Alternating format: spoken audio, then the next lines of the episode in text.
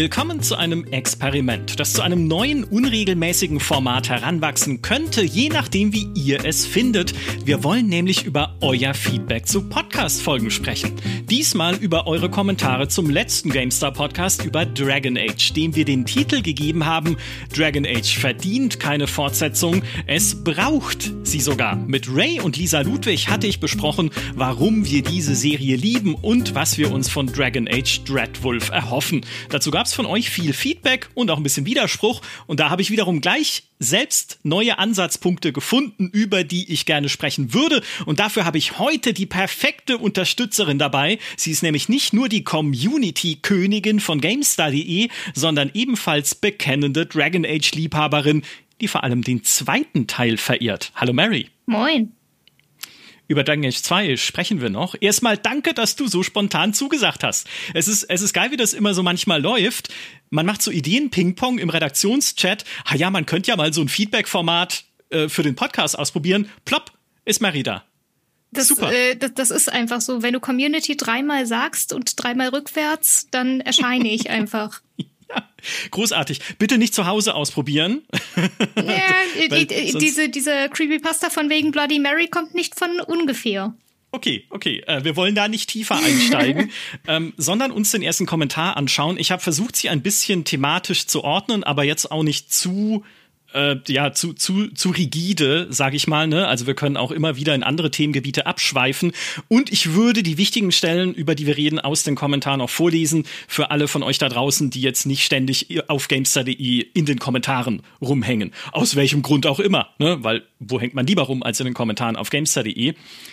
Und der erste, den ich mir rausgesucht habe, ist von äh, Nima2 oder Nimas. Also auch Entschuldigung jetzt schon an alle, deren Usernamen ich falsch aussprechen werde. Das wird passieren.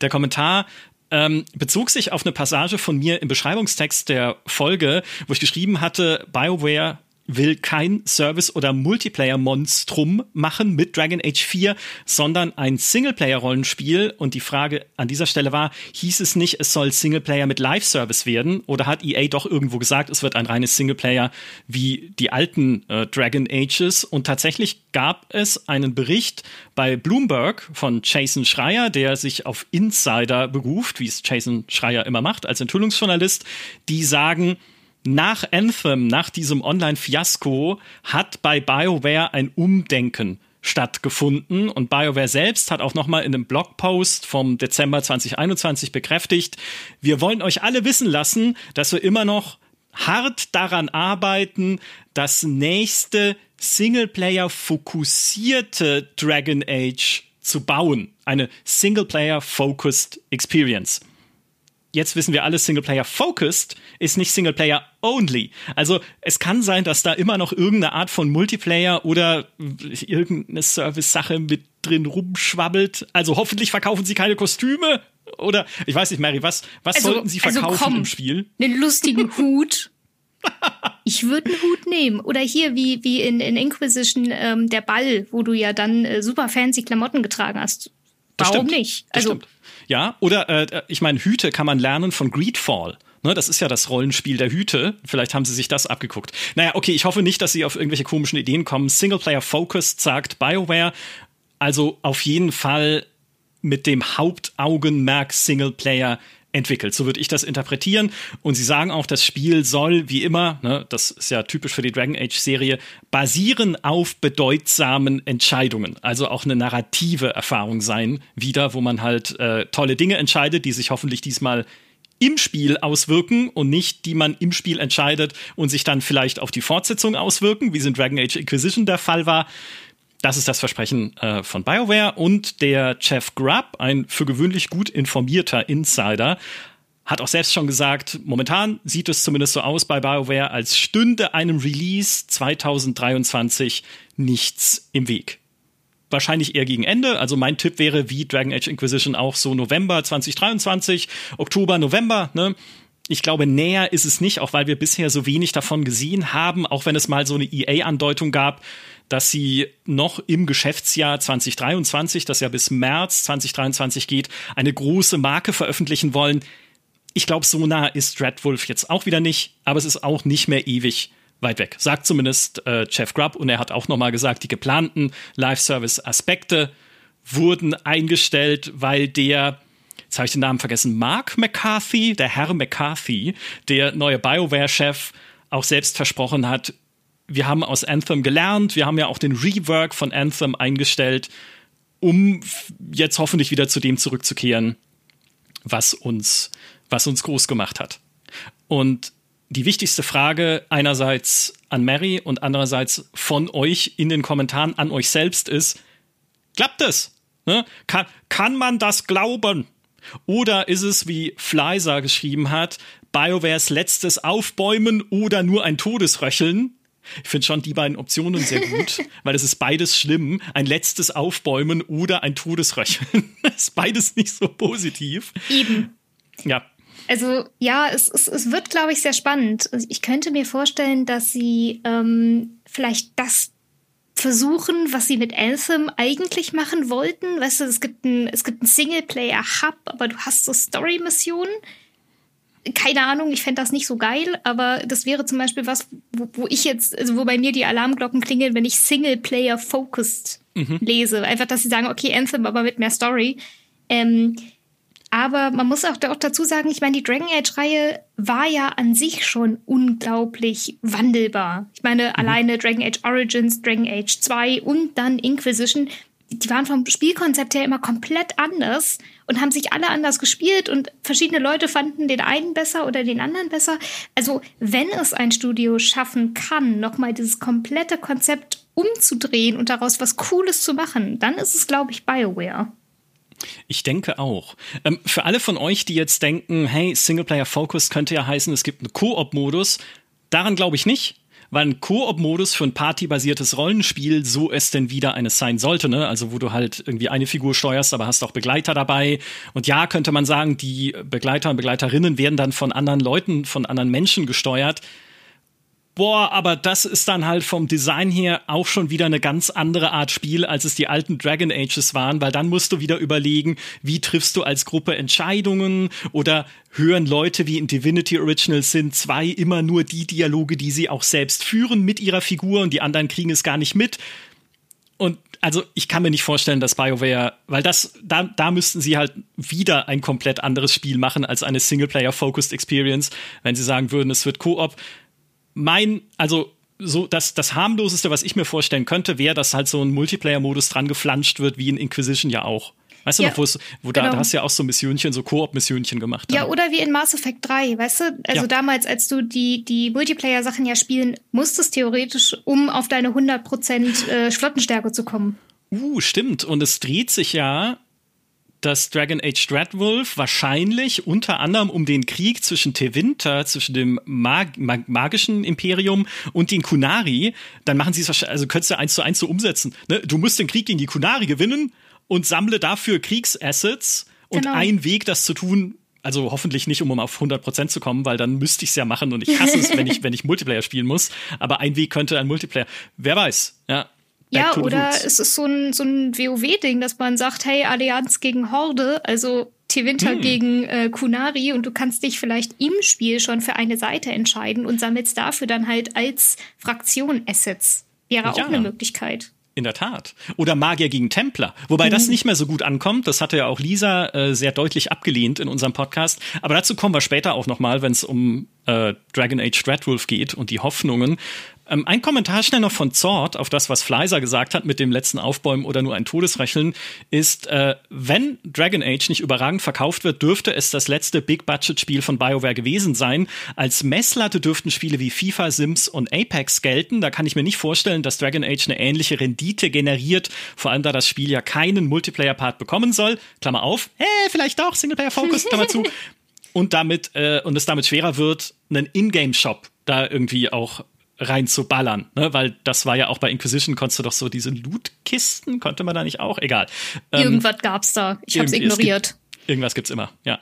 So, und ähm, das, also das kann ich nachvollziehen, aber ich glaube, dass oder beziehungsweise auch EA müsste inzwischen gelernt haben, dass Singleplayer nach wie vor funktionieren kann, und dass sie auch bei EA wieder mehr ein Herz für Singleplayer haben können, nämlich unter anderem von Jedi Fallen Order.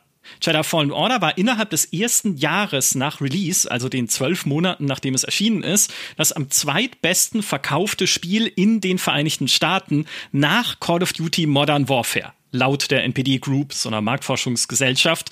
Das äh, bezieht sich auf digitale und äh, Verkäufe im Laden, also ne, alles zusammengefasst, ohne DLCs und Mikrotransaktionen, das rausgerechnet und nur Vollpreisspiele, also auch ohne Free-to-Play. Aber trotzdem, hey, Fallen Order, das am zweitbesten verkaufte Spiel nach COD, ja klar nach COD, weil COD verkauft sich irgendwie meistens, ja, aber da siehst du, okay, es hat zumindest Potenzial diese Singleplayer-Geschichte. Und bei Dragon Age Inquisition hieß es damals schon in einem Finanzreport von Electronic Arts aus dem Jahr 2015, also ein Jahr nach Release, dass es der erfolgreichste BioWare-Launch war bis dahin. Und Mark Dara, der Executive Producer war für Dragon Age und dann auch für Anthem, der 20 Jahre bei BioWare war, inzwischen aber nicht mehr. Und wir kommen gleich noch zum Grund, warum. Ähm, der hat sogar gesagt auf Twitter im Jahr 2018, Dragon Age Inquisition war das bestverkaufte BioWare-Spiel überhaupt. Man weiß die genaue Zahl nicht, aber so schätzungsweise sechs bis sieben Millionen Mal hat sich das Ding verkauft und das ist nicht ganz schlecht. Ja? Das heißt nicht, dass es der Überknaller wird, aber es gibt immer noch eine, eine gewisse Hoffnung für Singleplayer. Vielleicht willst und du da einmal kurz einordnen, was, was ein guter Verkauf ist. Also ab wie viel Millionen verkauften Einheiten man von einem Erfolg spricht ja, das ist halt immer genau das, was wir nicht wirklich beurteilen können, weil wir ja die Kosten nicht kennen. Ne? Also klar, wenn man jetzt Elden Ring sieht im Vergleich, dass jetzt schon im Mai 2022 bei über 13 Millionen stand, musst du halt sagen, da ist halt Dragon Age Inquisition mit 6 bis 7 Millionen Verkäufen Lifetime, also bis heute, auf einem ganz anderen Level trotzdem.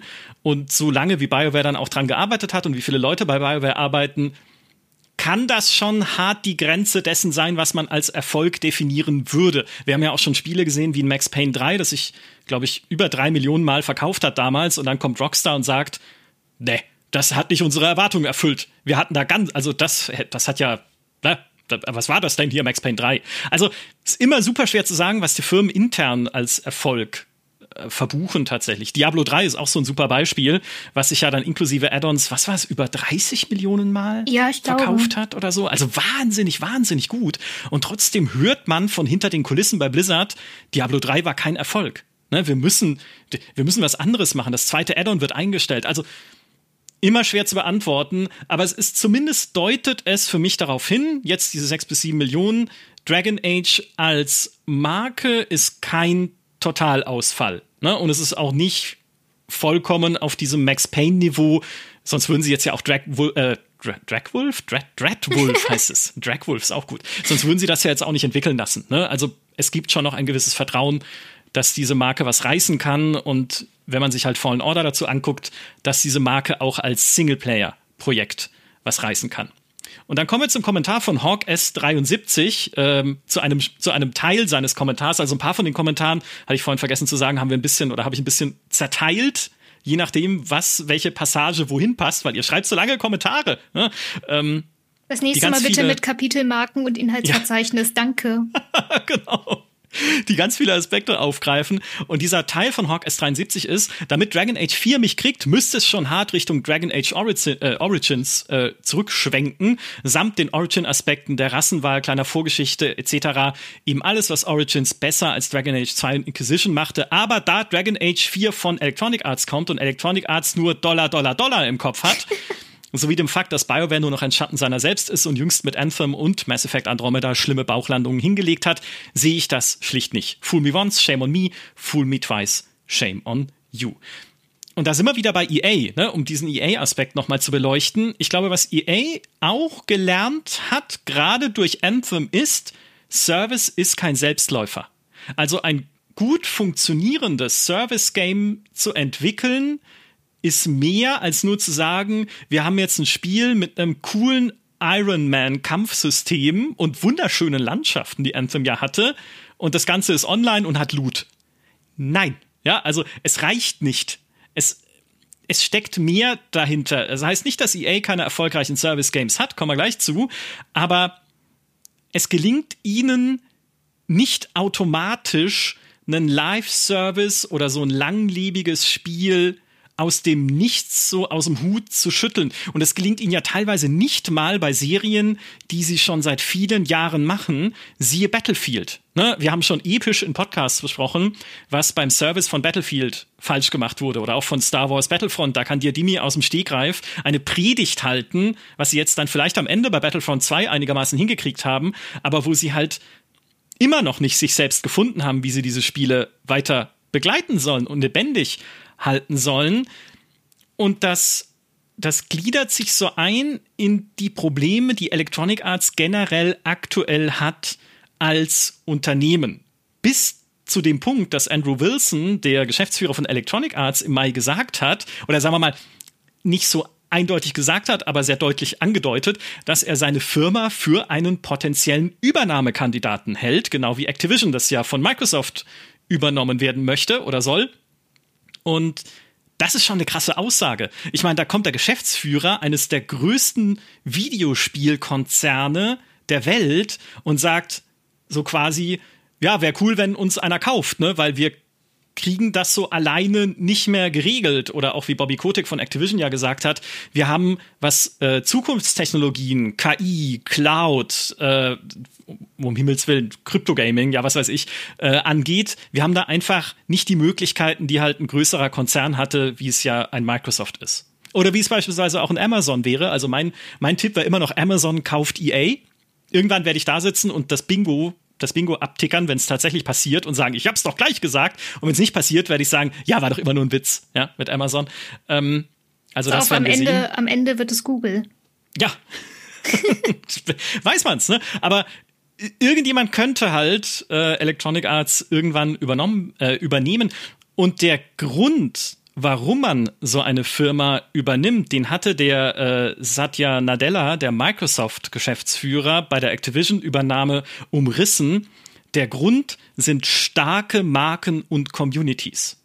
Da ging es dann auch viel um das Metaverse und sonst was, weil man musste eine Zeit lang immer Metaverse sagen, um irgendwas zu begründen im Tech-Bereich, warum man da viel Geld ausgibt. Aber hey, sie haben vorher Microsoft ja auch schon Bethesda gekauft und sie haben Bethesda ganz sicher nicht gekauft, weil die Fallout 76 gemacht haben sondern weil Bethesda sich in den meisten Fällen darauf versteht, Welten zu erschaffen, Marken zu erschaffen, wie halt die Elder Scrolls Serie und damit auch Communities zu erschaffen, die diese Marken super stark machen. Und wenn ich Marken sage, dann meine ich insbesondere eigene Marken. Ja, also, weil Elder Scrolls gehört Bethesda, Call of Duty gehört Activision. Was gehört eigentlich Electronic Arts? Ne? Electronic Arts hat FIFA als super erfolgreiche Marke, aber FIFA heißt erstens ab 2023 nicht mehr FIFA, weil sie die Lizenz nicht mehr haben, sondern EA Sports FC aus einem sehr naheliegenden Grund. Sie sind hier oder waren bisher auf die Fremdlizenz angewiesen, auf die FIFA-Lizenz, plus worauf sie auch weiterhin angewiesen sein werden, die Lizenzen natürlich der äh, Spieler und Spielerinnen im Spiel sowie der Vereine.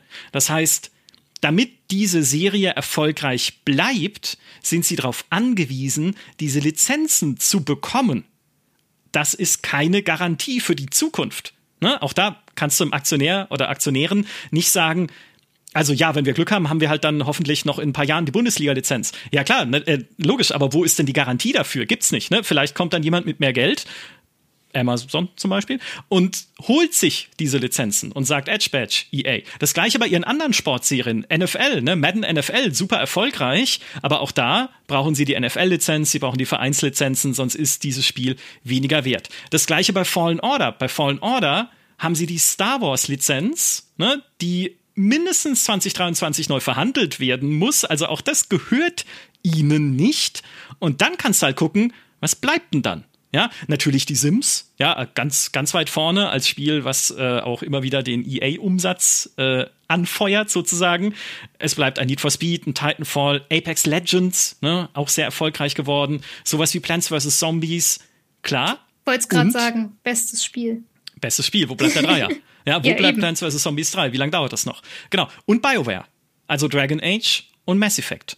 Das sind ihre starken Marken. Und wenn EA eine Perspektive, also wäre zumindest meine Interpretation, ne, jetzt alle könnt, ihr könnt gerne dann jetzt wieder widersprechen, aber wenn EA eine Perspektive haben möchte als Übernahmekandidat, wertvoll auch zu erscheinen und halt, weil es geht ja darum, welche Firmenwerte bringen die auch mit, dann würde ich sagen, können sie nicht so dumm sein und diese Marken versauen.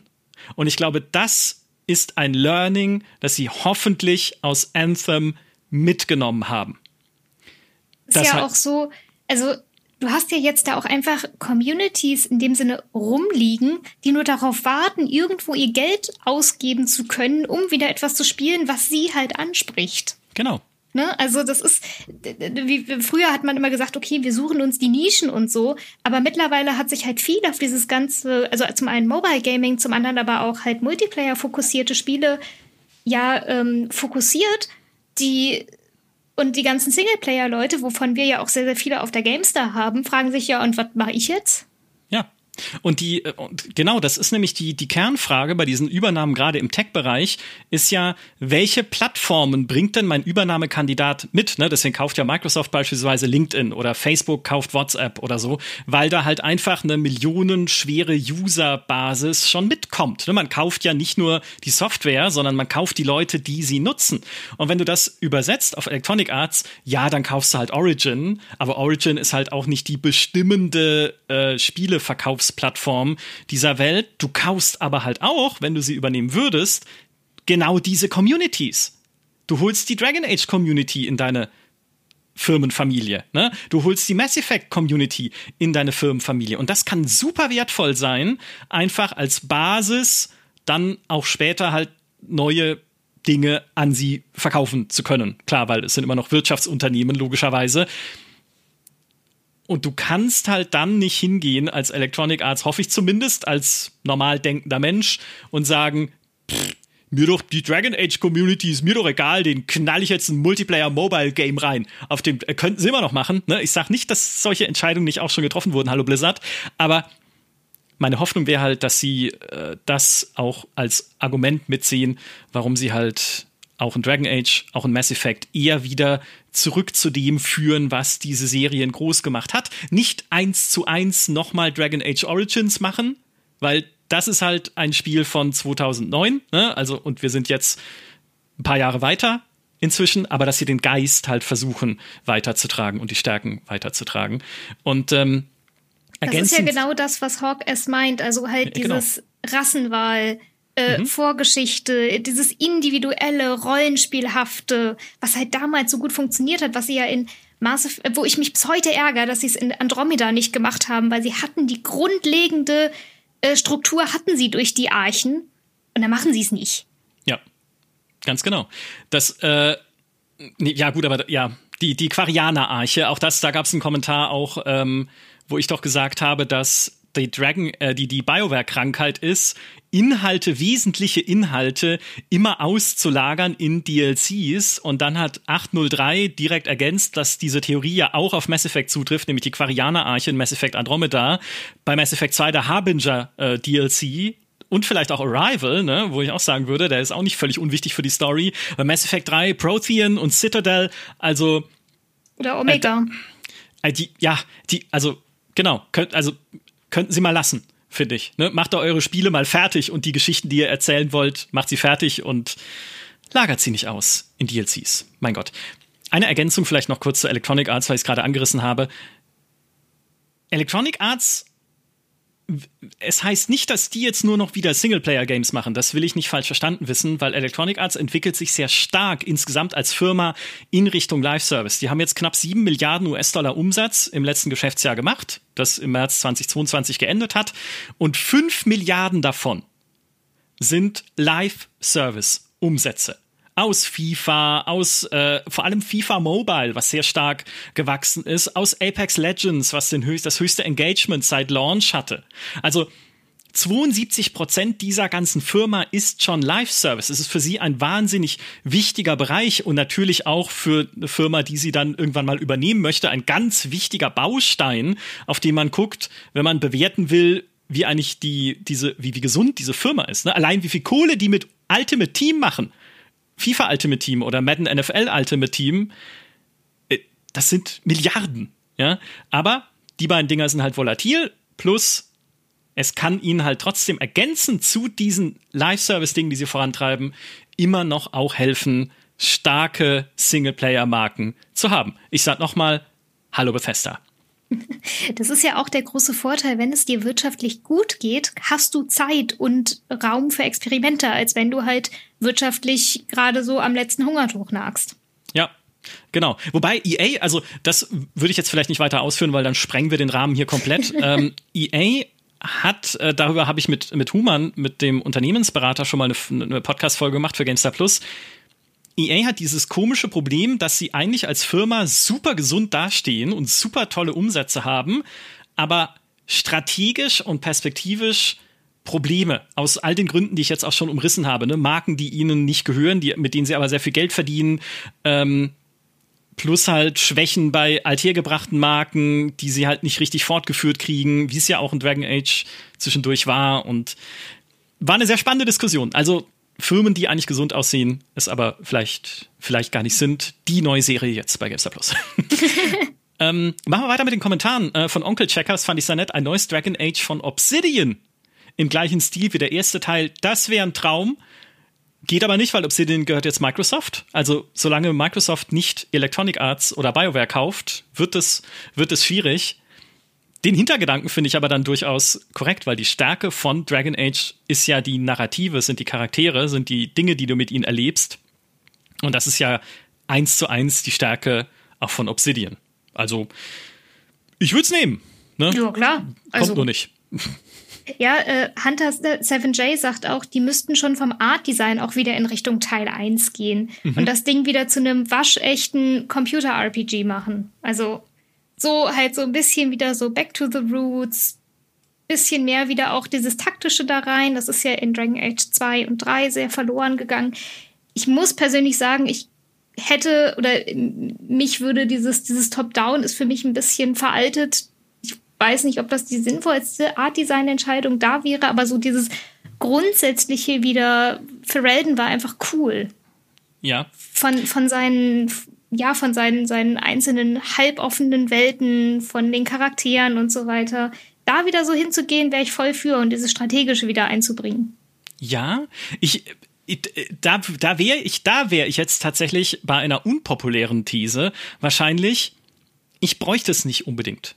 Also ich verstehe vollkommen den Wunsch, ne, dieses Computer Roleplay Game, das CRPG, ist ja eigentlich ein ins Digitale übertragenes Pen und Paper. Das was gar nicht so leicht ist, weil ein Pen and Paper sehr viel, du spielst es ja selbst mit meiner Freundin zusammen, deswegen weiß ich es zufällig, was sehr viel mit Fantasie zu tun hat, ne? wo man, wo sehr viel äh, in deinem Kopf stattfindet und was es dadurch natürlich auch sehr flexibel macht, weil alles, was du dir im Rahmen der Möglichkeiten der Spielwelt im Kopf vorstellen und erdenken kannst, kann auch im Spiel passieren, aber halt auch nicht optisch dargestellt, sondern in deiner, in deiner Fantasie und in der der Gruppe, was ja immer schon schwierig ist, ins Digitale umzusetzen. Aber man versteht darunter so klassisch bei Spielen sowas wie Baldur's Gate, ne, wo halt Dialoge und Entscheidungsmöglichkeiten eine wichtige Rolle spielen, wo Charaktere eine gewisse Tiefe haben, wo Kämpfe taktisch und auch anspruchsvoll sind, ne? also Gewicht haben und wo es eine starke Betonung auch gibt von Stats, also Charakterwerten und auch der Charaktererstellung und Charakterentwicklung, die sich dann wiederum im Idealfall auf Lösungswege auswirkt. Verstehe ich alles? Ne? Gab es ja auch beispielsweise solche Sachen in Dragon Age Origins, wie dass man Öllachen in Brand setzen konnte, dass du so ein bisschen Physikspielereien hattest in den Kämpfen. Wenn ich jetzt mal unpopulär werden möchte, würde ich sagen, 90 Prozent davon brauche ich nicht in einem guten Rollenspiel. Ich brauche diese Taktikkämpfe nicht mehr unbedingt.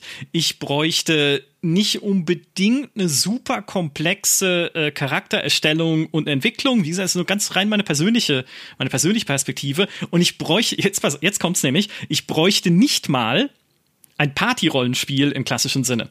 Also kein Rollenspiel, in dem ich mit anderen, äh, nee, oder sag mal so, indem ich eine ganze Gruppe steuere. Ich möchte natürlich coole Charaktere haben, ja, aber ich muss sie weder auf Missionen mit dabei haben, noch muss ich sie irgendwie selber ausrüsten und befehligen können, wie es ja in solchen Rollenspielen dann oft der Fall ist. Wenn es rein nach mir ginge, könnte Dragon Age 4 sogar auf die Ego-Perspektive wechseln und so ein bisschen mehr Richtung, äh, so ein bisschen Skyrim-mäßig werden. Und jetzt, au, au, au, au, bewerft ihr mich alle mit euren Würfeln, weil das ist, äh, ich weiß, das ist, ist kontrovers, aber ich wollte es nur mal, ich wollte es nur mal droppen. Wenn ich jetzt so darüber nachdenke, für mich wäre Dragon Age 4 so klein wie Dragon Age 2. Vom, von der Charakter- oder Heldenerstellung her so komplex wie Dragon Age Origins. Mhm. Und was ich aus Dragon Age Inquisition mitnehme, weiß ich noch nicht. Die Engine. die Engine, genau, die Engine ist gut und ich hätte gerne, ich fand das so geil, als du ähm, immer sozusagen Richter gespielt hast und über Einzelschicksale entschieden hast. Das, das war cool. Also so ein bisschen so das nur ein bisschen weiter ausgedehnt ähm, und dass du äh, wieder verschiedene Rassen spielen konntest. Ähm, mhm. Das hat ja in Dragon Age 2 auch gefehlt. Ich brauche schon so ein bisschen dieses, dieses Kopfkino. Ich muss mich schon cool fühlen. Ich muss meinen Helden sehen. Ich äh, hab, muss das im Kopf ein bisschen weiterspinnen können, was mir meine, also meine Gefährten erzählen, was die Romance dann macht und so.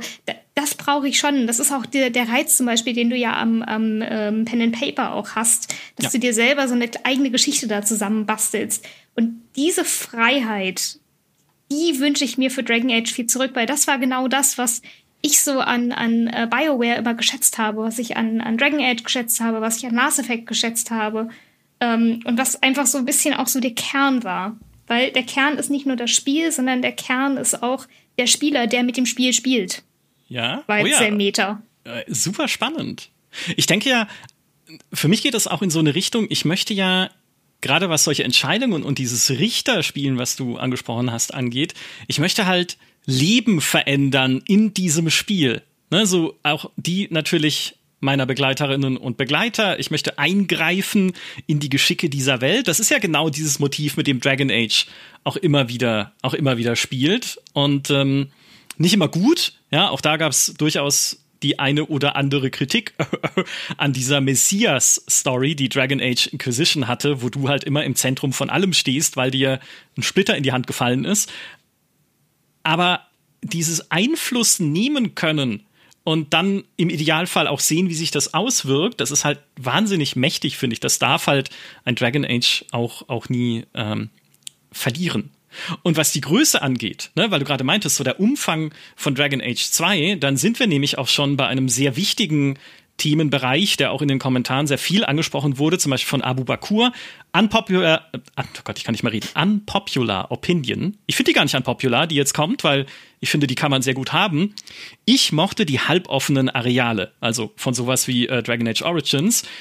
Somit ist eines der größten Probleme bei Open Worlds gelöst worden, nämlich die Biome, die sich oft in viel zu kurzer Strecke verändern, die Areale waren nicht sehr gut mit Inhalt gefüllt, da war viel Luft nach oben. Dennoch hatte ich nach Dragon Age 2 eigentlich keine Hoffnung mehr und war dann so begeistert, ähm, in dem Fall von Inquisition, nicht ohne Grund habe ich Dragon Age äh, Inquisition dreimal komplett durch mit DLCs.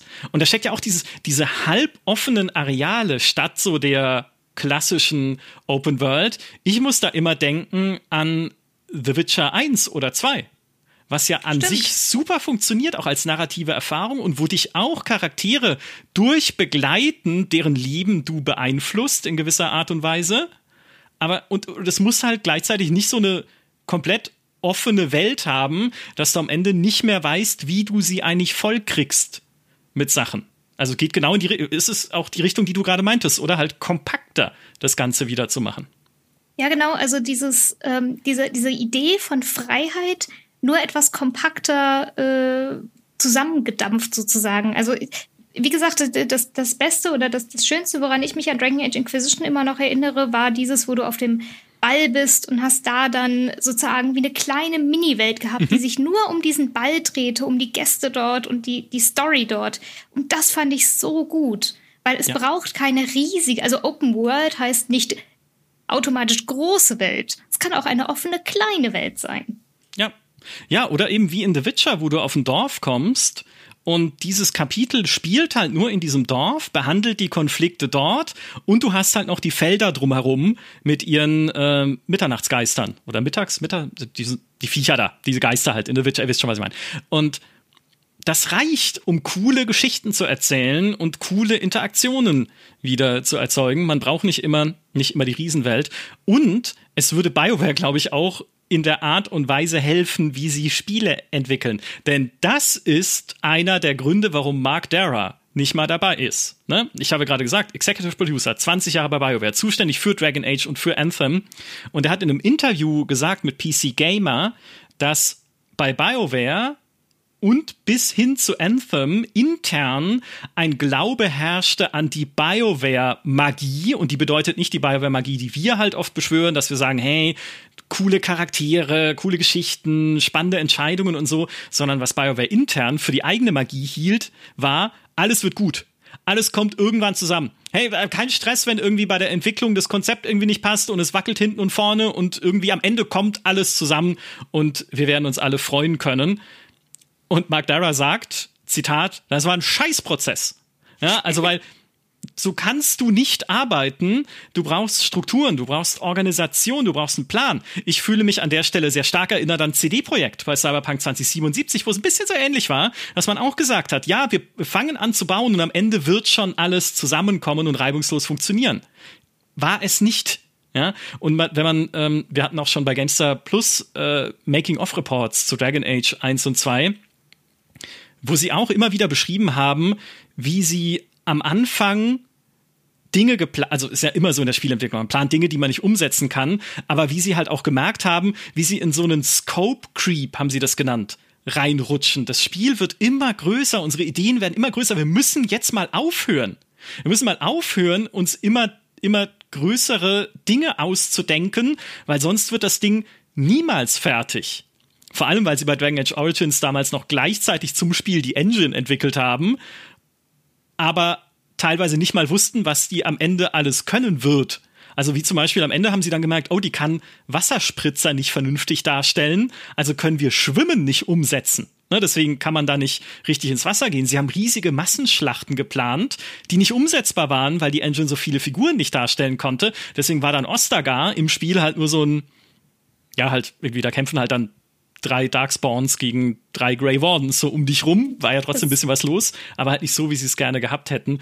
Oder, das fand ich am allergeilsten, sie haben erst, als die Dinge in der Engine umgesetzt waren, gesehen, dass sie zu viel erklären in ihrem Spiel, in Dialogen, was man aber gleichzeitig sieht, so dass sie es gar nicht erklären müssen, weil sie halt aus dieser Zeit der textbasierten Rollenspiele kommen mit Baldur's Gate oder Neverwinter Nights und diese neue Engine war ja aber natürlich 3D, so dass man ja gesehen hat in der Engine, wenn zum Beispiel irgendwie, weiß ich nicht, ein Gegenstand übergeben wird oder wenn jemand drei Schritte zurückgeht, da muss mir das Spiel das nicht sagen. Und dann mussten sie aber halt Dialoge wieder rausschmeißen, wo sie das erklärt haben, einfach weil die Sachen so parallel liefen und weil sie das dann irgendwie nicht, ja, weil das halt nicht, nicht gescheit organisiert war.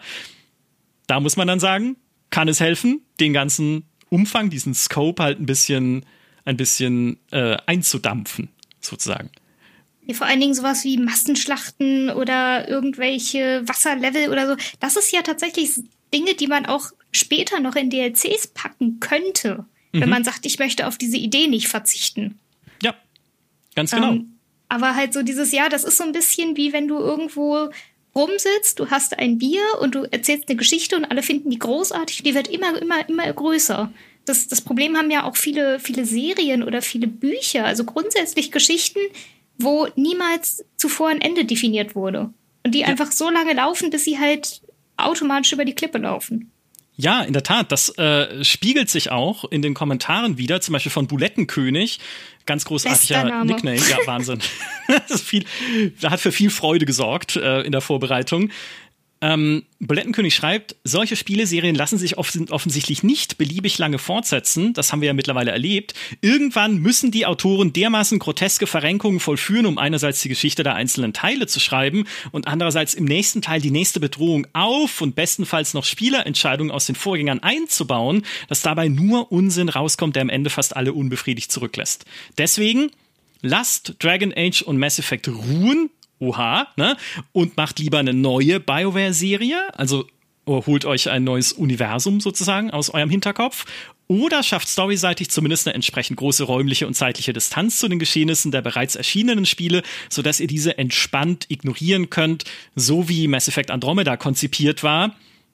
Diesen vierten Mass Effect-Teil in einer anderen Galaxie spielen zu lassen, war eine gute Idee, auch wenn sie daraus leider nur Murks gemacht haben. Ne? Also genau das, was du sagst, dieses Problem, eine eine Serie so lang am Leben zu halten und erst recht eine, die halt auch noch so flexibel sein soll, dass sie Entscheidungen berücksichtigt. Ey, das ist nicht einfach. Also da kann so viel schiefgehen und man kann sich ein bisschen, ein bisschen zurückziehen, wenn man BioWare ist, auf das Late-Law-Prinzip, nenne ich es jetzt mal. Das hat nämlich Mike Late-Law, der ehemals äh, Creative, Director, äh, die Titel, Creative Director war der von Dragon Age und auch Autor. Der hat nämlich gesagt im Interview unter anderem mit äh, Metro UK, einer äh, Spieleseite aus Großbritannien, dass Dragon Age für ihn keine Serie von Spielen ist, sondern eher eine Welt, in der Abenteuer stattfinden können.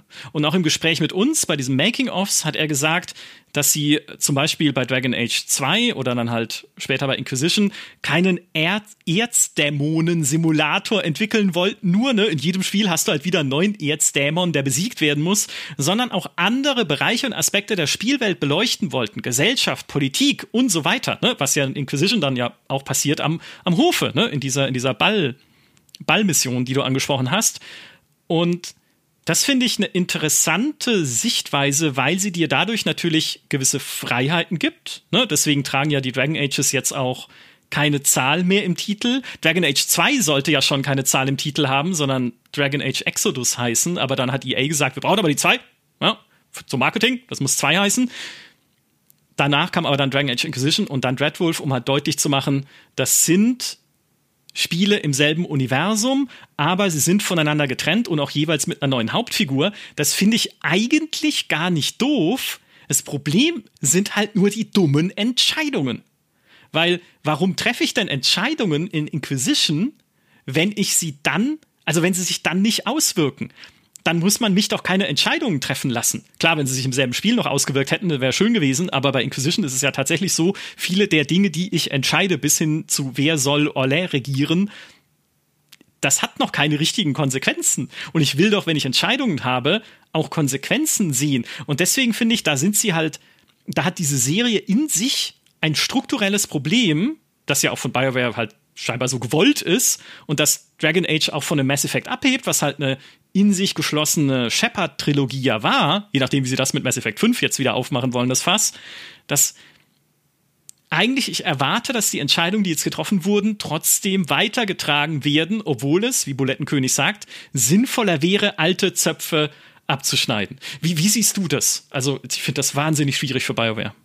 Ja, also ich glaube, sie würden auch einfach besser damit fahren, wenn sie das so ein bisschen, was weiß ich, wie die Scheibenweltromane von Terry Pratchett machen würden und einfach kleine Geschichten innerhalb der großen Welt erzählen. Mhm. Also gegebenenfalls trifft man sich, also bekommen Charaktere wieder, die man vorher mal getroffen hat, weil eine Gleichzeitigkeit entsteht oder so, aber man baut halt keine lineare Geschichte oder keinen Geschichtsstrang, sondern man baut eine Welt. Denn das ist ja das, was BioWare schon immer gut konnte eine Welt bauen, die sich Geschichten dazu überlegen, Charaktere relativ tief zu gestalten, die wiederum Hintergründe haben, die auch wieder sozusagen kleinere Welten sind.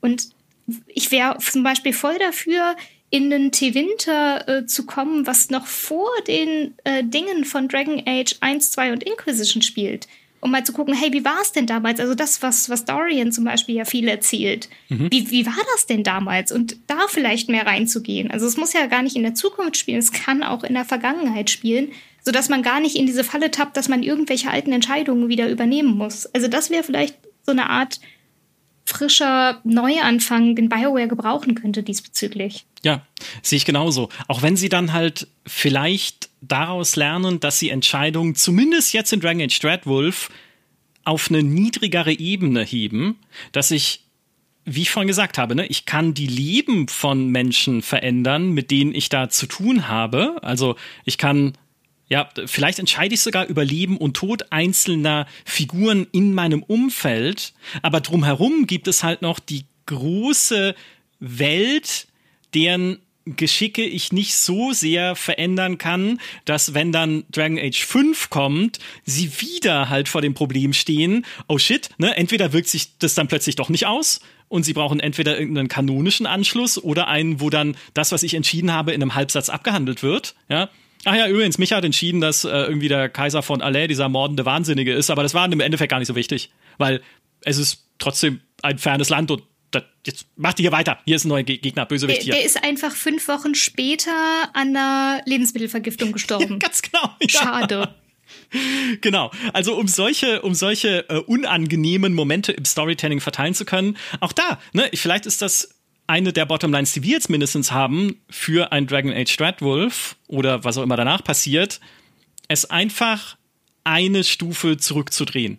Weniger riesig in seinen Ausmaßen und weniger episch in seinen Entscheidungen auf die Welt selbst und dafür persönlicher und intensiver in dem, was in deinem direkten Umfeld passiert. Weiß nicht, ob das verständlich ist, aber ich, also für mich, für mich klingt es jetzt erstmal cool zumindest. Ja, oder so wie Bulettenkönig halt auch sagt, also was wir brauchen, ist halt eher ein mainstreamiges Party-Rollenspiel mit lediglich spaßigem, nicht zu überladenem Gameplay mhm. und halbwegs interessanter Story und Welt, deren Lebenselixier aber letztlich die Partymitglieder, deren Nebengeschichten und die Interaktion mit NPCs ist. Dazu Exakt. so ein bisschen Pseudo-Entscheidungsfreiheit und fertig ist die Laube. Ja, also ne, genau, also vielleicht nicht ganz so krass, aber ja, exakt, das ist genau der Punkt. Ne? Diese narrative Stärke ist es doch eigentlich, die Dragon Age auszeichnet. Nicht, also das hatte ich jetzt im, äh, im, im letzten Podcast schon gesagt, für mich ist es nicht das Gameplay unbedingt, weil taktische Kämpfe habe ich auch woanders. Also nochmal, ich verstehe vollkommen, wenn man sagt, hey, das hat halt diese CRPGs, diese Computerrollenspiele, auf ein neues Level gehoben und Dragon Age Origins hätte der, der Bannerträger sein können für eine neue Generation dieser Spiele, die sich halt auch von dieser isometrischen Perspektive verabschieden, à la Baldur's Gate und das Ganze in die 3D-Ansicht hieven. Völlig cool, diesen Wunsch zu haben, aber für mich war das nie das Besondere an Dragon Age, genauso wie es nie das Besondere an Mass Effect war, dass es ein Deckungsshooter ist. Das ist ein Scheißdeckungsshooter. Ist mir aber auch egal, weil das Tolle an Dragon, äh, an Mass Effect ist einfach alles, was ich mit meinen Leuten da erlebt habe, bis hin zum Tod von Tali am Ende von Mass Effect 2. Autsch. Nachdem ich sie betrogen hatte mit Miranda. Wow. Schreckliche Geschichte. Wow, ich, war, ich bin ein schlechter Mensch, aber das ist halt eine Erinnerung. ist keine Erinnerung, wie ich gegen den fünften Geth von links gekämpft habe. Weil so toll war es. Aber der, vielleicht hieß der Henry und hatte eine riesige Lebensgeschichte. ja, vielleicht, genau. Hätte ich mal lieber mit ihm reden sollen. Ganz genau. So, und äh, generell, um da nochmal äh, zurückzukommen auf diese Probleme mit dem Umfang, das spiegelt sich halt auch in vielen Kommentaren von euch. Unter anderem von äh, Delevator. Ähm, schreibt nämlich, ich für meinen Teil freue mich sehr auf das nächste Dragon Age. Ich liebe Thedas, The Dragon Age Setting, ist ja auch ein toller Name für die Welt. Ähm, und alle seine Einwohner möchte wirklich wissen, wie es in dieser Welt weitergeht. Ehrlich gesagt fand ich Inquisition auch als schwächster Teil, was für mich maßgeblich an der riesigen leeren Open World lag. Wie im Podcast gesagt, hatte ich oft das Gefühl, was mache ich hier? Wie bringe ich mich in der Geschichte jetzt weiter, wenn ich Festung X einnehme und Scherbe 3002 aufsammle? Teilweise habe ich auch vergessen, wo ich gerade in der Story bin und gerade die gefiel mir gut kam mir aber bei der ganzen Open World viel zu kurz. Und dann kam Trespasser, der erste oder der, der zweite DLC oder der halt der der DLC, in dem die Story richtig zu Ende erzählt wird von äh, Dragon Age Inquisition. Dann kam Trespasser, The Descent war auch super, aber Trespasser 10 von 10. Bei der Erweiterung habe ich das alte BioWare wieder gespürt. Keine unnötig riesige Welt und maximaler Story-Fokus und diese Story macht Lust auf mehr.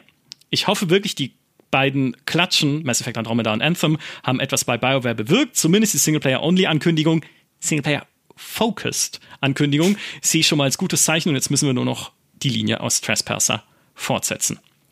So, und ähm, zur Ergänzung äh, springt noch äh, Sébastien Lacroix, auch toll, auch ein toller Name, in die Bresche äh, und schreibt, das Problem bei Dragon Age Inquisition und leicht weniger bei Mass Effect Andromeda ist, dass BioWare-Rollenspiele keine 100 Stunden und mehr Spiele sind. Dragon Age Origins und Dragon Age 2 sowie Mass Effect 1 bis 3 sind nur die Hälfte oder noch weniger lang und das tut den jeweiligen Spielen keinen Abbruch, weil sie im Großen und Ganzen aus Qualitätsinhalten bestehen. Nicht nur, ne, wir erinnern uns an das Planetenscan in Mass Effect, das kurz als Einschub, also nicht alles, auch da ist nicht alles geil, aber genau der Punkt ist, oder wie es auch weitergeht, klar äh, gibt es in Dragon Age Origins auch Filler-Quests wie die Kirchen- oder Söldner-Quests, aber sie sind nicht so krass vertreten wie in Dragon Age Inquisition, das gefühlt nur aus denen plus ganz wenigen guten Quests besteht. So. Und dieses Gefühl des komprimierten, intensiven, nicht 100 Stunden Rollenspiels, sondern ja, okay, bei Inquisition, wenn man die Hauptstory durchgespielt hat, das waren auch maximal 30, 35 oder so, ja. ne? Das wiederzubringen, das könnte halt eine sehr sinnvolle Entscheidung sein von BioWare. Ja, vor allem, also nicht nur eine sinnvolle Entscheidung, was die Story und sonst irgendwas angeht, sondern vielleicht auch eine finanzielle Entscheidung, weil es, ist, es frisst andere Ressourcen, wenn ich ein 100-Stunden-Spiel mache, als wenn ich ein 20- oder 30-Stunden-Spiel mache. Ich meine, Jedi Fallen Order hat ja auch gezeigt, dass man mit einer kurzen Spielzeit sehr, sehr coole und viele Dinge erzählen kann. Ja, ganz genau. Und vor allem, was äh, äh, Dragon Age Inquisition aufgrund dieser vielen Dinge, die sie getan haben, um diese Welt mehr zu füllen, halt auch, also selbst, ich sag mal, selbst wenn da ein Fallen Order drin gesteckt hätte, ne, dann verschieben sie trotzdem durch ihre Sammelaufgaben und die Filler-Quests den Fokus des Spiels zu Genervtheit, ne? weil du könntest ja trotzdem noch sagen, naja, was brauche ich denn? Also stell dir Jedi Fallen Order vor, aber man kann noch mit Fernrohren Scherben sammeln oder Lichtschwertkristalle irgendwie äh, farmen und weiß nicht, äh, Isalamiri sammeln oder whatever. Das nimmt halt dem Spiel seine Geradlinigkeit, das nimmt ihm seinen Story-Fokus und verschiebt ihn halt hin zu etwas anderem. Und das ist in eurer Wahrnehmung auch, was eure Kommentare angeht, eine ganz ganz wichtige Facette, an die ich gar nicht so viel denke und ich erkläre euch gleich warum. Ähm, wie Hawk S73 hat es auch geschrieben, ähm, für mich braucht es keine Fortsetzung von Dragon Age Inquisition. Ähm, Inquisition war der Versuch von EA, sich an den damaligen Our Open World is bigger than X, Y und Z Trend anzuhängen. Und zwar nach Art der Ubisoft-Formel, die mit unsäglichen Sammelquests vollgestopft wurde, bis man ins Eck kotzen möchte. Dark Noxus äh, entschärft das ein bisschen, sagt, verstehe den Inquisition-Hate bis heute nicht. Der meiste von diesem immer wieder kritisierten Side-Content war komplett optional und abseits davon war es ein aufwendig produziertes und großes Rollenspiel mit einer klasse Inszenierung, aber Sébastien Lacroix betont nochmal genau das, was ich gerade gesagt habe. Sorry, aber wenn so die Hälfte des Spiels aus absolut unnötigen Filler-Quests besteht, dann hat Dragon Age Inquisition schon ein großes Problem als Spiel. Und nein, ich halte nichts davon, sich nur die besten Sachen rauszusuchen. Entweder man bewertet das ganze Spiel mit allen Inhalten, die Dragon Age Inquisition zu bieten hat, oder man lässt es sein. Sag ich, äh, dass man es so, also ich sage nicht, äh, dass man es zu 100% äh, spielen sollte, aber 70 bis 80% sollte man schon einigermaßen genießen können. Ne? Und diese Perspektive finde ich so äh, richtig natürlich auch und aber äh, für mich wenig nachvollziehbar, weil ich habe Dragon Age Inquisition ja damals getestet und ich habe das auch kritisiert. Ich habe diese Sammelsachen äh, kritisiert. Seelenlose Sammelei äh, steht im Test. Habe ich extra nochmal nachgeguckt. Ne? Wie da irgendwie Flaggen einsammeln oder Getränke oder dieses, diese Sternbilder nachmalen oder mit, nach diesen Scherben suchen mit diesen Fernrohren. Also typisch Ubisoft. Ne? Dabei hat doch BioWare immer gesagt, so Skyrim ist eines ihrer Vorbilder. Eigentlich sollte ja Dragon Age 2 schon Open-World-Spiel werden, hat ihnen dann EA aber nicht genug Zeit für gegeben, wollte schneller eine Fortsetzung haben. Dann haben sie gesagt, okay, schieben wir das auf Inquisition. Aber so eine Welt von Skyrim ist halt nicht gefüllt mit Sammelkram, sondern halt mit interessanten Abenteuern und Dingen zum Erkunden. Also ich verstehe vollkommen, wie das hier alles nicht zusammenpasst. Aber mich hat es nie gestört. Und mich haben auch die dummen Nebenquests, die drin sind, nicht so sehr gestört, weil ich wahrscheinlich die besser ausknipsen konnte in meinem Kopf und stattdessen eher die in Erinnerung behalten habe, auch beim Test direkt, die mir halt gefallen haben. Und es waren ja auch coole Nebenquests mit drin. Du hast so eine Tempelruine gehabt, in der die Zeit eingefroren ist, während sich Magier und Dämonen gegenseitig bekriegt haben. Und dann kann man die Zeit halt weiterlaufen lassen und diese Figuren erwachen wieder und führen ihren Kampf weiter. Oder du lässt das Wasser aus dem Stausee ab, um dann ein überflutetes Dorf trocken zu legen und ein Höhlensystem darunter zu erkunden. Oder du hast halt Elfen- und Zwergenruinen. Du hast äh, irgendwie eine Schneefistung, die du stürmst. Du kannst diese Drachen jagen, die ja auch nur eine Nebenaufgabe waren, aber geile Kämpfe. Na, da musst du sagen, da bin ich dann doch wieder ein Fan der Taktikkämpfe. Die sind mir in Erinnerung geblieben, weil die halt auch sehr anspruchsvoll waren. Aber all das, was so drinsteckt an ja, bring uns dies, bring uns das, diese ganzen unterinszenierten Quests auch, wo du irgendwie nur einen blöden Dialog kriegst, wo dein Gesprächspartner oder deine Partnerin stocksteif dasteht und dir ins Gesicht labert, was ja Lichtjahre entfernt ist, auch von der, von der Inszenierung eines Mass Effect beispielsweise. All das habe ich halt so als, okay, gibt's auch, aber muss ich mich ja nicht mit beschäftigen. Bisschen einsortiert für mich im Kopf.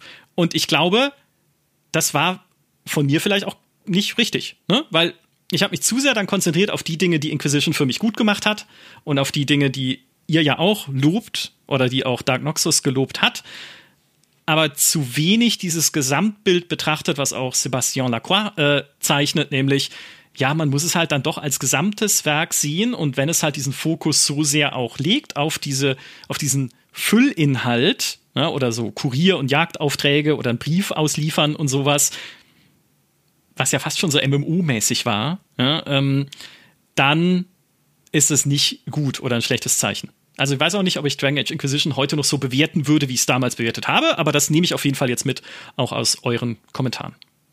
Das ist ja genau das, was Amok auch sagt und wo ich mich persönlich auch sehr wiedergefunden habe. Er sagt, Dragon Age Inquisition war eine schlechte, also war schlechtes Offline-MMO. Ja. Ich hatte da sogar bei Dragon Age 2 viel mehr Spaß. Erstmal, okay, Dragon Age 2 ist das beste Dragon Age, Fight Me oder lest meine Kolumne auf gamester.de, mhm. warum es das Beste ist. Ähm, das zweite, ja, es stimmt. Äh, ich bin da durchgelaufen. Ich bin ja schon seit, seit x Jahren äh, WoW-Spielerin und ich habe mir so gedacht, oh, irgendwie kommst du hier dir gerade so ein bisschen vor wie beim Questen in WoW. So, okay, du sammelst jetzt das, sprich mit dem, sammel die Steinscherbe, geht dahin, äh, verprügel drei Magier oder was auch immer dir halt über den Weg läuft. Äh, und das war so das, wo ich mir dann gedacht habe, oh, irgendwie, das, es, es fehlt halt so an, an coolen Quests, an die du dich erinnerst. Also du hast nix, was zum Beispiel der Magierturm aus Origins war oder wo du dann da mit dem Arishock ähm, verhandelt hast in Dragon Age 2. All diese Dinge haben irgendwie gefehlt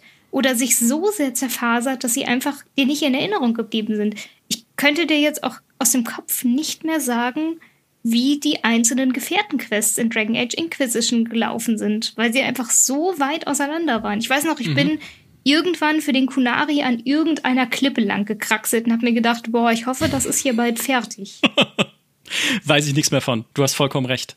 Also was mir tatsächlich von Inquisition am ehesten in Erinnerung geblieben ist, ist diese, diese Stausee-Lehr-Geschichte, weil ich mir da nämlich dachte, ah, das ist ja richtig cool, weil es ja auch eine Nebenaufgabe, aber also ich meine, Stausee leeren als Nebenaufgabe und dann hast, dann ändert sich ja auch die Map und alles. Das ist nicht so nichts so Alltägliches, auch in einem Rollenspiel. Äh, auch als Nebenquest halt insbesondere. Aber sonst, wie du sagst, also außer die Kämpfe gegen die Drachen, die halt wirklich so Spitzen waren im Spiel. Es waren Highlights, auch wenn man sie nicht machen musste.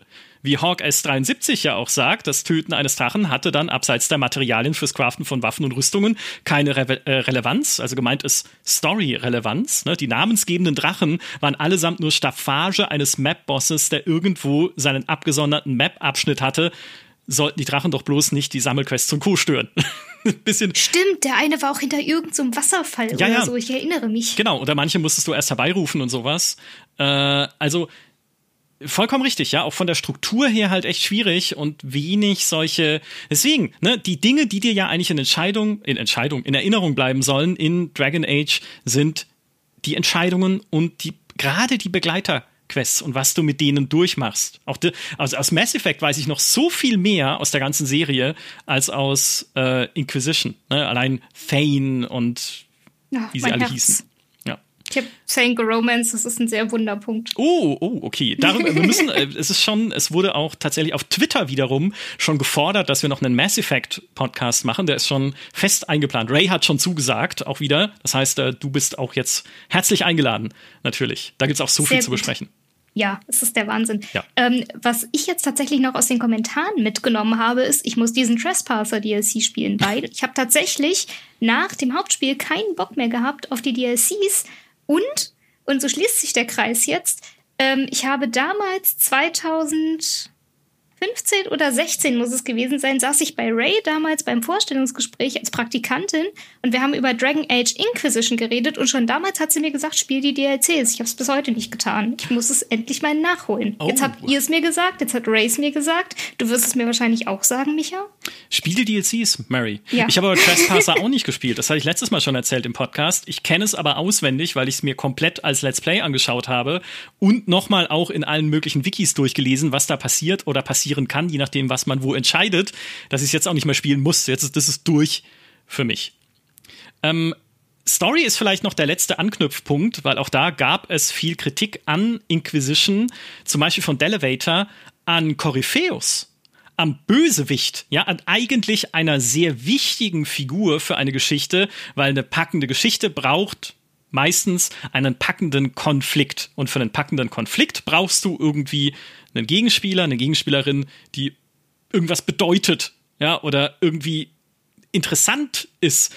Und Delevator schreibt, die Geschichte um Corypheus war bei weitem nicht so gut, wie sie hätte sein können, was für mich aber hauptsächlich am Umgang mit Corypheus lag. Er ist ein, äh, erstmal fand ich es super, ihn noch einmal wiederzusehen. Ich weiß, dass es vielen sauer aufstößt, denn Hawk hat ihn doch getötet, aber ehrlich gesagt hat mich der Legacy DLC für Dragon Age 2 sehr unbefriedigt zurückgelassen. Das Vermächtnis hieß da, glaube ich, auf Deutsch.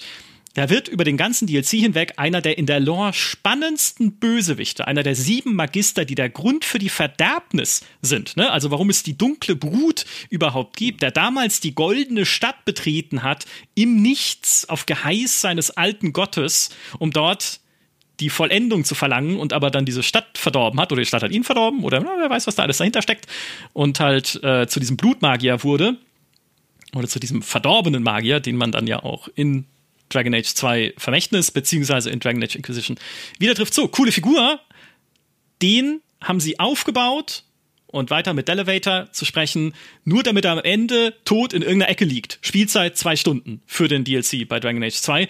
Deswegen ja seine Rückkehr fand ich super und logisch auch nachvollziehbar, zumindest nach der Erklärung in Dragon Age Inquisition. Was BioWare am Ende daraus gemacht hat, na gut, das war dann wieder enttäuschend. Hier wurde viel Potenzial verschenkt, ne? weil einfach Corypheus nicht cool aufgebaut wird als Bösewicht. Es gibt keine wirklich coole persönliche Begegnung. Es wird sein Hintergrund nicht sehr spannend erzählt in der Hauptmission, sondern stattdessen beiläufig als Textfeld auf dem Kartentisch. So kannst du doch mit einer zentralen Figur für eine Geschichte nicht umgehen. Und da, Mary, da steckt der Grund drin, warum du Trespasser spielen solltest, weil ich weiß nicht, wie viel ich jetzt spoilern darf, weil es gab einen Kommentar von. Ich habe die Kommentare gelesen, alles cool. Ja, genau, okay. Also, die, ich, ich mache es jetzt hier trotzdem nicht für alle. Von Jing Wu, Entschuldigung, genau, der äh, geschrieben hat, ich muss leider die Spoilerkeule schwingen, liebe zwar eure Podcasts, aber das hat jetzt schon wieder nach Jahrzehnten, Kotor, nachdem wir Kotor und Bioshock verraten haben, haben wir äh, mhm. letztes Mal das Ende von Dragon Age 2 verraten. Was man aber halt auch ein bisschen verraten muss, um drüber sprechen zu können, warum Dragon Age 2 so unfassbar herausragend ist. Gerade die, also, ne, was da passiert, äh, für mich zumindest. So, tut mir aber leid, da werde ich mehr drauf achten. Insbesondere auch gerade jetzt. Also ich sage euch nicht, worum es in Trespasser genau geht. Ich sage nur, Trespasser legt ein besseres Fundament um verstehen zu können, hoffentlich, so sie diese Story gut fortführen, wen du in Dragon Age Dreadwolf bekämpfst. Denn der Dreadwolf, dieser Schreckenswolf, was das mit dem zu tun hat und wer das ist und was den umtreibt, das erfährt man insbesondere in Trespasser. Also, da ist, da ist der Grund. Verdammt nochmal, BioWare, warum macht ihr das nicht zur Hauptstory? Ja, ich verstehe es auch nicht. Also, das verstehe ich wirklich nicht. Vor allem, diese ganze Corypheus-Geschichte hätte man ja, also es gibt auch eine Verbindung zwischen Corypheus und dem Dreadwolf, eine sehr kritische und wichtige für die Motivation von Corypheus. Also das hängt alles zusammen und das ist eigentlich echt clever. Es wird halt dann nur im Spiel nicht zu Ende erzählt und nicht auserzählt. Und das ist also ohne den DLC. Ah, und da wird, ich könnte sie schütteln. Was haben wir für Glück gehabt, dass wenn es, dass wenigstens das Ende von Mass Effect 3 Ah, warte. Okay, blödes Thema. Ähm, ja. Nun. Storytelling. Ähm, Nima 2, beziehungsweise Nimas, äh, schreibt auch, viel schlimmer noch bei Dragon's, äh, Dragon Age Inquisition, irgendwie hatte ich eine Abneigung gegen meine eigene Spielfigur, obwohl man sich die ja selbst bastelt. Und Bulettenkönig setzt noch einen drauf. Die Story von Inquisition fand ich leider von vorne bis hinten total Banane.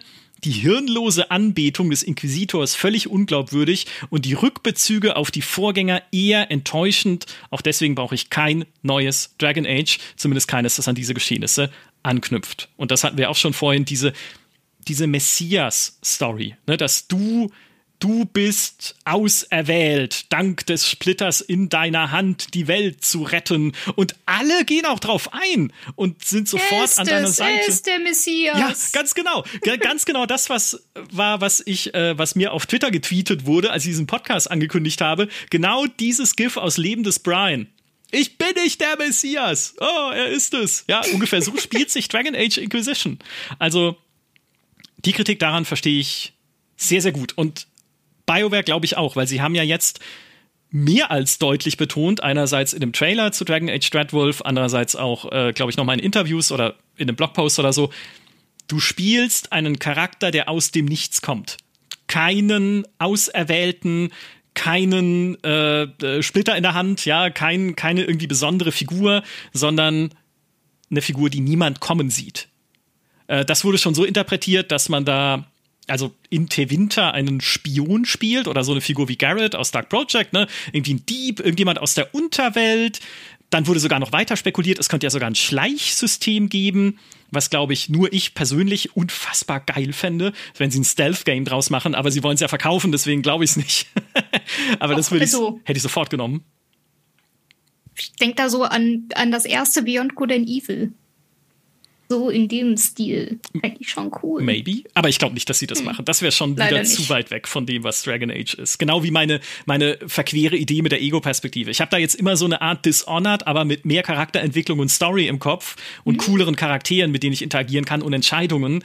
Das wird's nicht sein. Aber das ist halt, das ist nur mal, das ist meine Spinnerei. Das könnt ihr jetzt als Spinnerei des alten Mannes abhaken. Ich hoffe, dass, oder, sie werden schon eher bei dem bleiben, was halt Dragon Age bisher ausgezeichnet hat, aber halt hoffentlich mit einer Figur, die nicht der Messias ist und halt äh, ja verehrt wird ohne Grund oder erstmal ohne Grund. Ich fände es tatsächlich noch cool, wenn sie noch einen Schritt weiter gehen würden.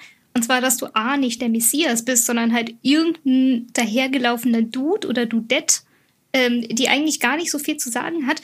Und dann noch irgendwie Probleme hast, die nicht mit der Weltenrettung zu tun haben. Mhm. Ja. Also irgendwie etwas, wie gesagt, bisschen kleiner, alles, was so zu dem Konzept passt, was wir eh schon angesprochen haben, bisschen kleiner, bisschen weniger auf die das riesengroße Fass aufmachen und mehr halt diese kleinen Geschichten und diese Welt erklären. Fände ich sensationell. Ja. Ist ja auch die klassische Heldenreise eigentlich. Du genau. stolperst halt in größere Geschehnisse, hinein, aber nimmst deine kleinen Konflikte mit, sozusagen, oder deine, deine Ursprungskonflikte. Ne? Dann habe ich mich halt am Anfang in die Elfentochter verliebt, äh, aus dem Wald, als Tewinterbauer, aber die Elfen sind halt Sklaven und es darf keine Romanze zwischen uns geben. Und 30 Stunden später bin ich ausgebildeter Magier und habe schon 400 dunkle Brutmitglieder umgebracht und ich treffe die Elfentochter wieder und kann entscheiden, befreie sie jetzt aus der Sklaverei oder fange ich einfach schon wieder was mit Morrigan an, wie in jedem Dragon Age oder sowas. Ne? Also, dass man halt diese, ah, das fände ich so toll, dass sie halt, also es ist jetzt nicht eins zu eins bitte das umsetzen, was ich sage, aber dass sie halt dann dass sie dich wieder so eine kleine Geschichte aufbauen lassen und vielleicht ja sogar mit Origin Stories wieder, dass du selber wählen kannst, wo du anfängst. Ne? Fange ich an als der Winterbauer? Fange ich selber an als Elfensklave? Fange ich an als Mitglied einer Magierfamilie in Winter, so als Adelssohn oder Tochter sozusagen und liebe in dieses dekadente Leben hinein, bis es irgendwie einen Unglücksfall gibt und meine Familie wird verstoßen und ich muss in der Gosse neu anfangen. Ne? Also, dass sie, dass sie auch da vielleicht mich wieder am Anfang wählen lassen, welche Vorgeschichte ich haben will und dass ich später auch auf diese persönliche Vorgeschichte wieder zurückkomme und auch da wieder Entscheidungen treffen kann. Da, ja, alleine so, also ja, so dieses, okay, ich bin irgendetwas in Winter und äh, durch irgendwelche Verstrickungen komme ich dann halt in diesen Widerstand oder sonst irgendwas. Also egal, ob ich jetzt äh, Winter Adliger bin, der sich in in einen, äh, einen Diener sozusagen verliebt oder ob ich der Bauer bin oder ne, also da gibt es so viele geile Möglichkeiten. Mhm. Nur bitte nicht wieder denselben Dude, der irgendwo herkommt und auf einmal der King ist. Ja, ganz genau. Ganz genau. Absolut 110-prozentig unterschrieben. Ich habe einen letzten Punkt noch für dich. Also nicht nur für dich, sondern für uns alle. Aber da würde mich echt deine Meinung interessieren. Äh, von Bulettenkönig nämlich auch nochmal prägnant als letzten äh, als Rausschmeißer auch hier in diesem Podcast, nämlich es fällt mir schwer, das zu schreiben, aber Dragon Age braucht keinen Nachfolger. BioWare selbst braucht einen Nachfolger. Oder besser, wir BioWare-Fans brauchen einen BioWare-Nachfolger. Allen anderen ist das vermutlich herzlich egal.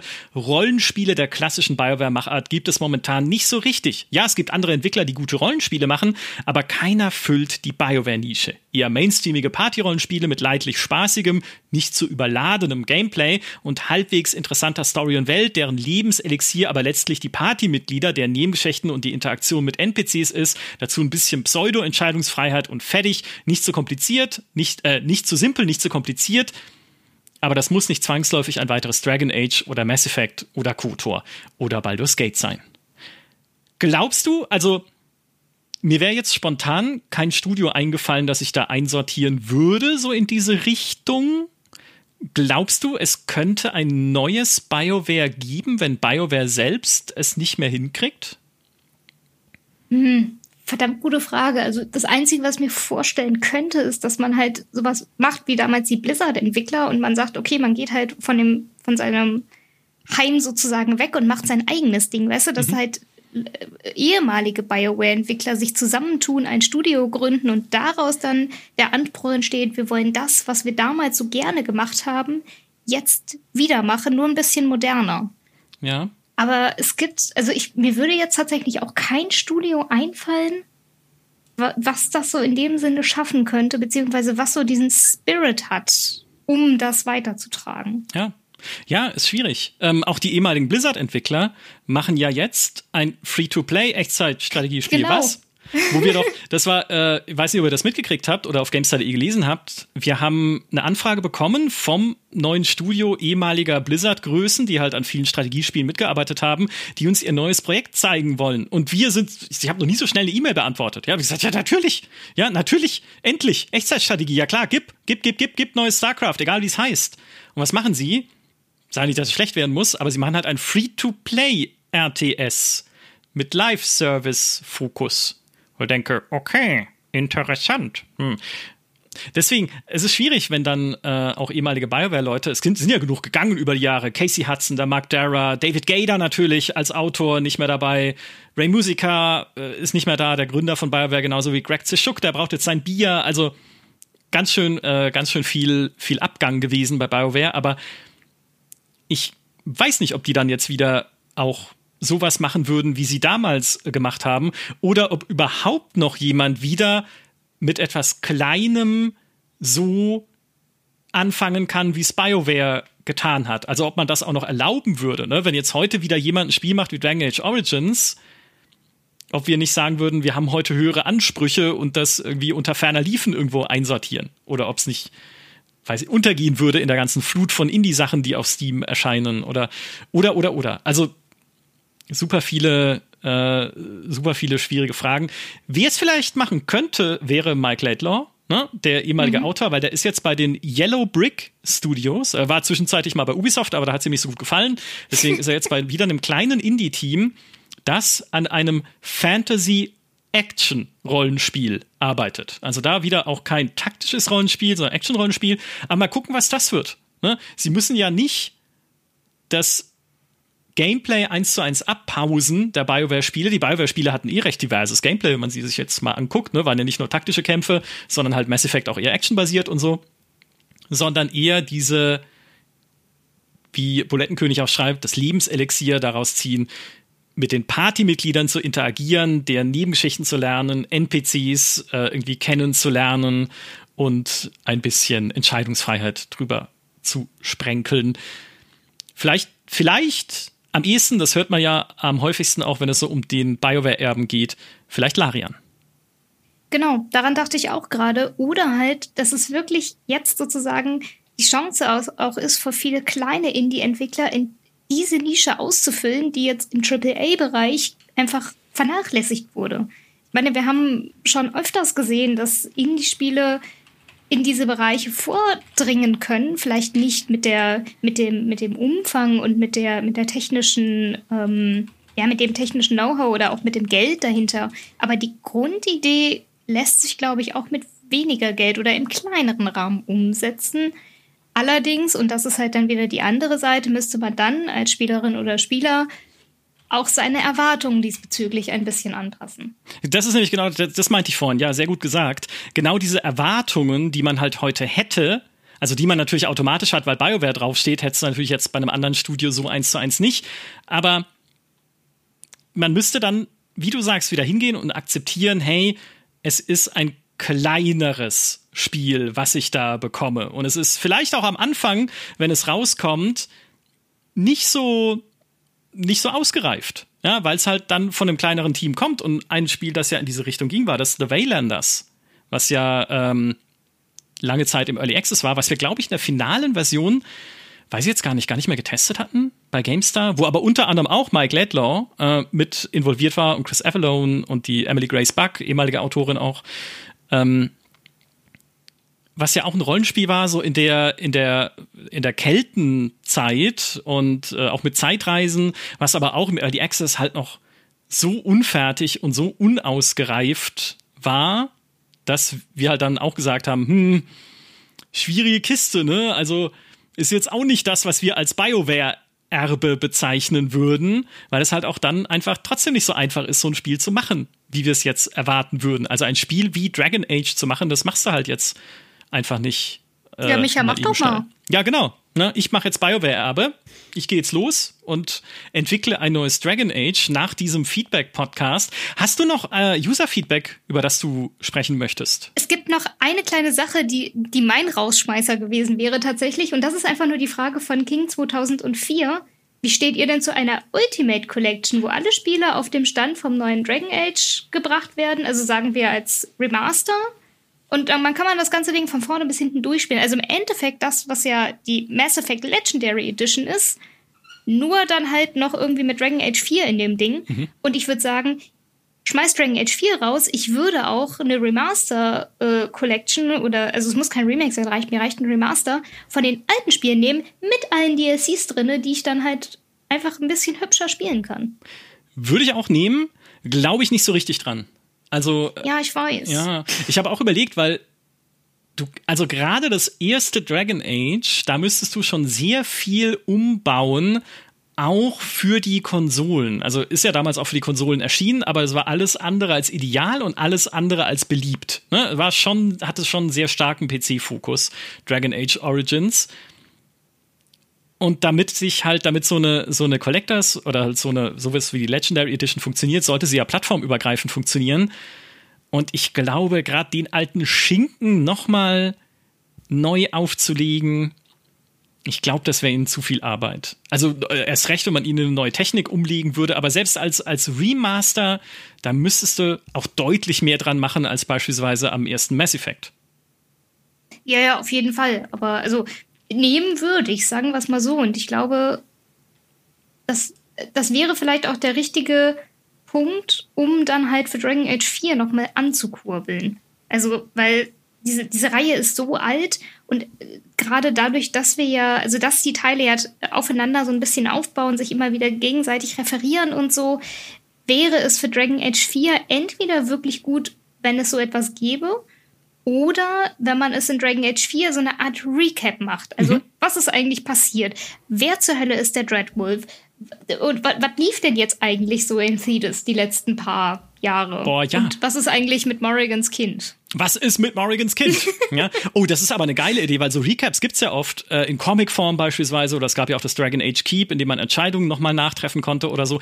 Aber ein spielbares Recap, wie geil wäre das denn? Das hat noch also wüsste ich jetzt nicht, welches Spiel das jemals gemacht hätte, dass man nochmal so die Höhepunkte der Vorgänger in spielbarer Form nochmal neu erleben kann.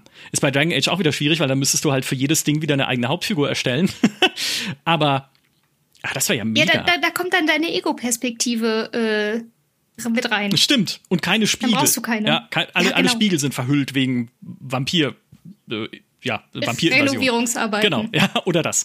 Äh, Vampir-Renovierungsarbeiten. ja, genau. Aber das Spiel, ein spielbarer, ein spielbarer Prolog, der nochmal alle Spiele zusammenfasst. Es kann ja auch sein, du kommst in eine Taverne und da sitzt Varric, der Geschichtenerzähler, und erzählt nochmal, was passiert ist. Das könnte man ja sogar mit der Figur machen, die du in Dragon Age Dreadwolf spielst. Du kommst in so eine Taverne irgendwo in der Welt, triffst Varric und er sagt, setz dich, Jüngling, und lausche der Geschichte des Grauen Wächters oder der von Hawk oder der des Inquisitors. Und dann leiert er nochmal die ganze Sache runter, irgendwie vielleicht als Bühnenstück, wo da noch Leute auftreten, die halt so als Erzdämon verkleidet sind und ein bisschen so trashig als dunkle Brut.